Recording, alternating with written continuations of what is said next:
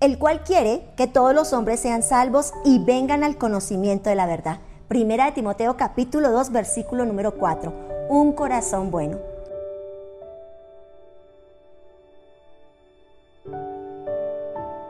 Debemos pedirle al Señor que nos haga expertos en el arte de rescatar las almas, en el arte de llevar a otros a la salvación, en aquello tan milagroso y poderoso que nos pasó un día a nosotros cuando nos predicaron el Evangelio, cuando Dios utilizó a un hombre común y corriente, como usted y como yo, para que nos trajera este mensaje tan grande. ¿Sabes? Yo lo, yo lo recibí de la siguiente forma, Diana, Cristo te ama. Me impactó ese Cristo te ama. Y sabes, yo quiero que hoy oremos juntos, que hoy reconozcamos esta palabra de la importancia de hacernos pescadores de hombres, de hombres nuevos, pescadores de hombres en medio de un mundo tan necesitado, de la hambruna que vivimos espiritual. El apóstol Pablo decidió no limitar el Evangelio y propuso hacer en su corazón y desarrollar la mayor y más grande estrategia para llegar de una manera eficazmente poderosa a cada persona. Él se tomó a pecho y hecho aquello de ir hasta lo último de la tierra. Y sabes, Dios lo respaldó. No hubo impedimento cultural, no hubo impedimento social, oposición financiera. No hubo nada que obstaculizara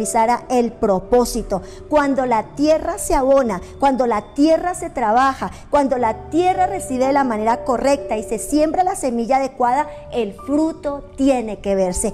Hoy, hoy el Señor nos está llamando para que la palabra sea real y viva en nosotros y quitemos los obstáculos, quitemos los argumentos que tenemos para no predicar el Evangelio. ¿Cómo puedo predicar el Evangelio si no sé hacerlo, si no soy experto, no soy pastor? La verdad de la verdad es que todos podemos. ¿Sabes por qué? Todos tenemos un testimonio de una experiencia en Jesús. Todos tenemos un testimonio de una experiencia, de una vivencia, de un milagro, de una maravilla, de lo que el Señor ha hecho en nosotros. Solo cuenta tu historia, solo cuenta quién eras antes y quién eres ahora. Y sabes algo, es importante entender que la semilla cae en tierra y que la calidad del fruto de la semilla no la da el sembrador, sino la da la tierra. Por lo tanto, hoy Mateo capítulo número 13 nos habla acerca de aquella tierra que puede producir gran fruto. Yo espero que tú y yo nos apercibamos, nos despertemos, nos levantemos y conforme lo que dice la palabra, levántate tú que duermes, te alumbrará Cristo, levántate para hacer luz, para llevar luz a otros, para hacer la sal de la tierra,